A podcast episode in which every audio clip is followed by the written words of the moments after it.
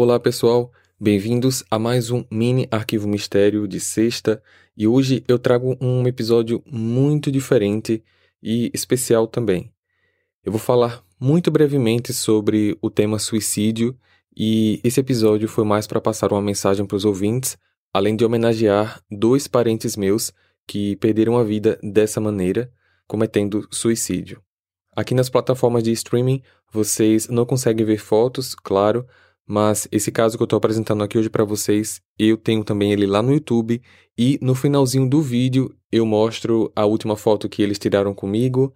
É, um é o meu primo e o outro é o meu tio. É, o meu primo se foi em 2011 e o meu tio se foi em 2013. Apesar deles serem meus primo e tio, eles são por partes diferentes. Meu primo é por parte da família do meu pai e o meu tio é o irmão da minha mãe. Então, nós ficamos bem abalados por ter passado por essa situação duas vezes, uma em cada lado da família. Então, esse é um episódio onde eu não quero fazer introdução de engajamento. É, vocês sabem também que eu não costumo trazer a minha opinião pessoal nos casos. Eu acho que isso cabe a vocês. Eu trago todos os casos é, de uma maneira investigativa e vocês tiram suas conclusões mas eu acho que nesse tema é, existem coisas que a gente pode falar sim, e eu acho que cabe a mim, eu tenho espaço de fala para poder falar sobre isso, principalmente em relação ao sentimento dos familiares que ficam. Então, eu quero apenas que vocês escutem o caso e principalmente reflitam com o pouco das palavras que eu tenho para falar no final do episódio. Obrigado. Edna Egbert era uma senhora que no dia 16 de março de 1942 foi até a sacada da sua casa, um apartamento no segundo andar de um prédio na Dean Street, no Brooklyn, Estados Unidos. Ela estava em total desespero, visivelmente alterada, chorando muito e dizendo que ia se jogar. Você pode estar se perguntando como que alguém poderia tirar a própria vida apenas se jogando do segundo andar.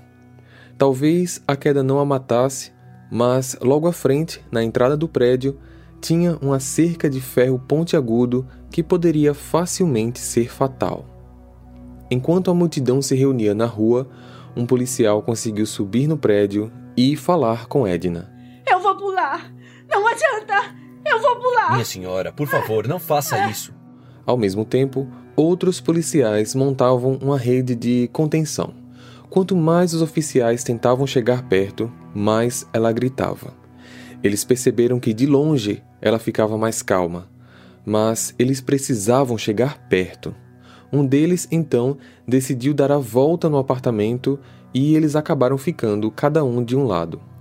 Num certo momento, um dos policiais conseguiu agarrar o seu braço e não a soltou até que ela se sentasse.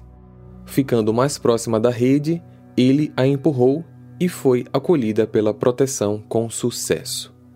Toda a ação foi rápida, consideravelmente rápida, durando cerca de 25 minutos. Já no hospital, mais calma, ela conversou com os policiais. Alguns anos antes, seu único filho, Fred, de 20 anos, ingressou no exército passou a residir em uma outra cidade, no alojamento da própria força militar. Só que ele nunca mais a visitou nem escreveu qualquer carta. Com a guerra em curso e com o paradeiro dele, ela supôs que o filho tinha sido chamado para defender o país em outros territórios e que, infelizmente, ele estivesse morto. Esta ideia permaneceu na sua cabeça por um longo período, a tal ponto que, mesmo sem saber da verdade, para ela, isso já era um fato. Edna tinha 43 anos, era casada com John Egbert, de 64, que na ocasião não estava em casa. Infelizmente, não há nenhum registro oficial sobre o paradeiro do seu filho, o que leva a crer que seus pensamentos podem estar de alguma forma corretos. Porém, infelizmente, após esse caso se tornar público, uma onda de tentativas de suicídio tomou conta da cidade, praticamente pelos mesmos motivos. Nos cinco meses subsequentes, foram registradas muitas tentativas, onde a maioria eram mães desesperadas com a falta de notícias dos filhos, dos maridos, por causa do andamento da Segunda Guerra Mundial. Quase todas essas tentativas eram realizadas das suas próprias casas, onde essas senhoras ameaçavam pular de pequenas alturas. A polícia então começou a achar que essas pessoas estavam apenas querendo chamar a atenção para suas angústias em busca de consolo ou até mesmo na esperança de que o filho ou o marido lessem um jornal onde elas provavelmente apareceriam e assim eles voltassem para casa.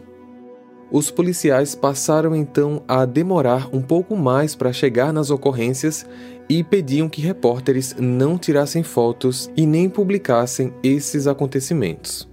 Em determinado tempo, inacreditavelmente, a polícia simplesmente não aparecia mais para socorrer as vítimas e, infelizmente, isso teve consequências desastrosas.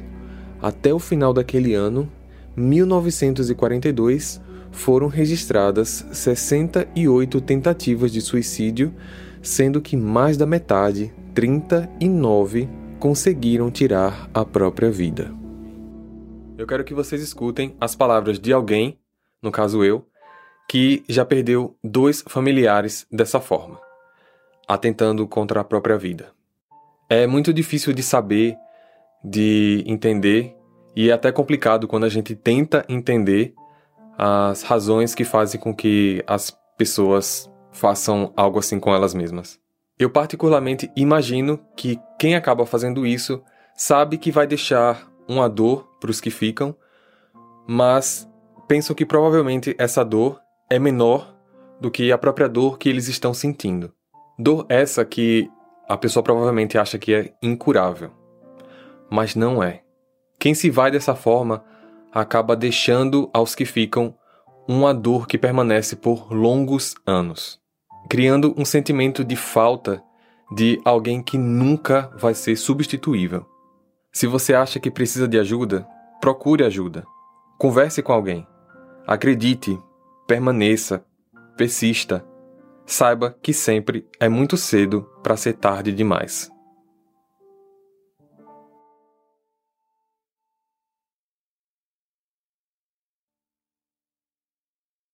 Hey, você se interessa por crimes reais, serial killers, coisas macabras e tem um senso de humor um tanto quanto sórdido? Se sim, você não está sozinho. Se você precisa de um lugar recheado de pessoas como você, venha conhecer o podcast Pátria Amada Criminal. Todas as semanas tentamos entender o pior da humanidade. Nesse processo a gente ri, chora, fica brava, fofoca, porque afinal de contas é assim que a gente fala quando está entre amigos. Suas novas melhores amigas trevosas estão aqui no Pátria Amada Criminal.